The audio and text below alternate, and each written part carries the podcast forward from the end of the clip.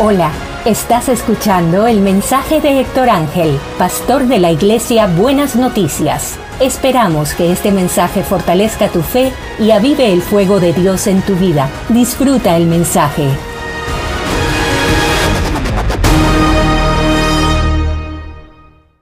Hola, mi nombre es Héctor Ángel y en este video vamos a estar hablando sobre el tema ¿Qué hacer cuando mi hermano peca? Para eso vamos a leer Gálatas capítulo 6, versículo 1. Hermanos, si alguno fuere sorprendido en alguna falta, vosotros que sois espirituales, restaurarles con espíritu de mansedumbre, considerándote a ti mismo, no sea que tú también seas tentado. Lo que nos enseña la palabra de Dios es que si alguien es sorprendido en alguna falta, nosotros que somos espirituales, debemos restaurarle con espíritu de mansedumbre. El apóstol Pablo unos versículos antes había estado hablando de que cada uno de nosotros teníamos una lucha entre la carne y el espíritu. Teníamos un combate interno que va a durar toda nuestra vida, que teníamos que aprender a dejar a un lado y a no satisfacer los deseos de la carne y aprender a someter nuestra vida a la voluntad del Espíritu. Y de esa manera íbamos a tener cada vez más frutos y así poder ser llamados espirituales. Por eso es que tenemos las categorías de cristianos, como decimos, cristianos carnales y cristianos espirituales.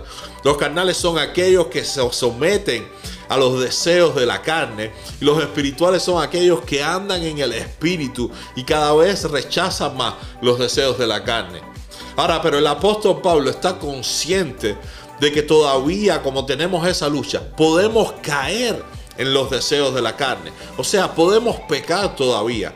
Y entonces la solución que da el apóstol Pablo es que cuando un hermano cae, cuando se somete a esos deseos de la carne en su vida, tenemos que aprender a restaurarlo. Tenemos que aprender a sanar sus heridas.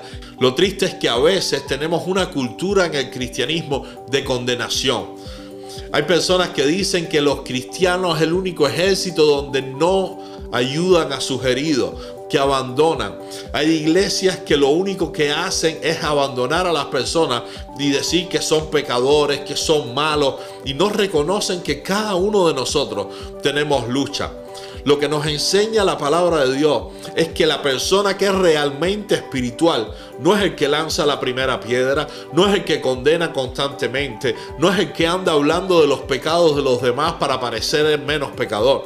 La persona realmente espiritual es la que restaura con espíritu de mansedumbre.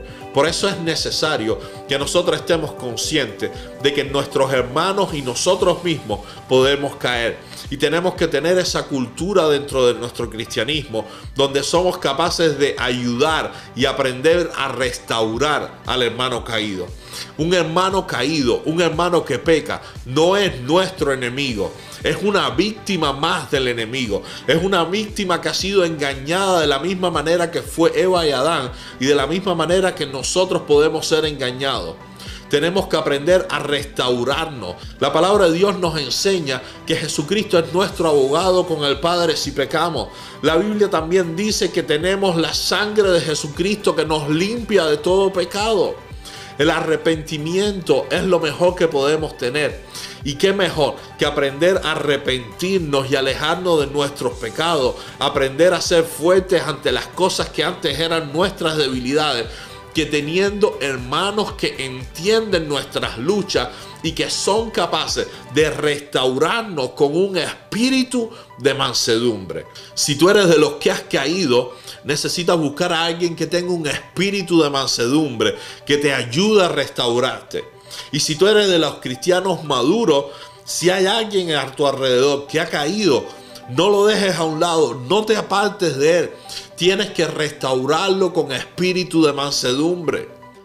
La palabra de Dios dice y nos enseña en Primera de Corintios que había alguien que debía ser alejado de la congregación porque estaba teniendo relaciones con la esposa de su padre.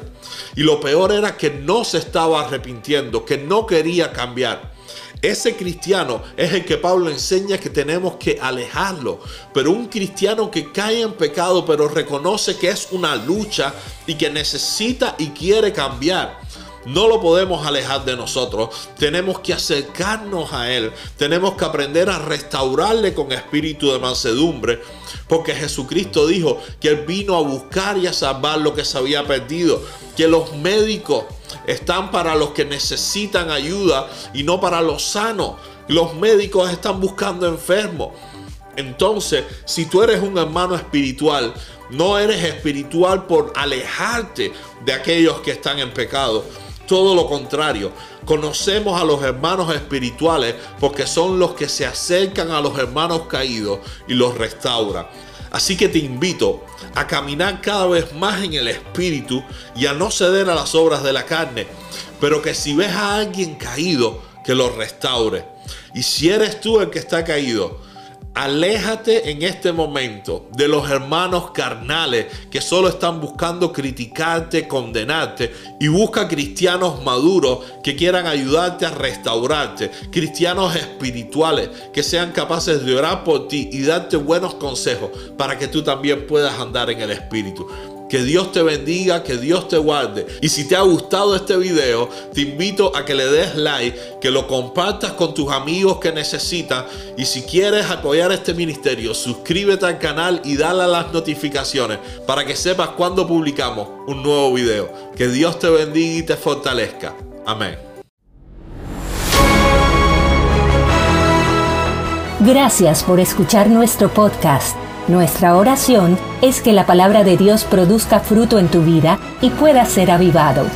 Comparte este mensaje y bendice a otros.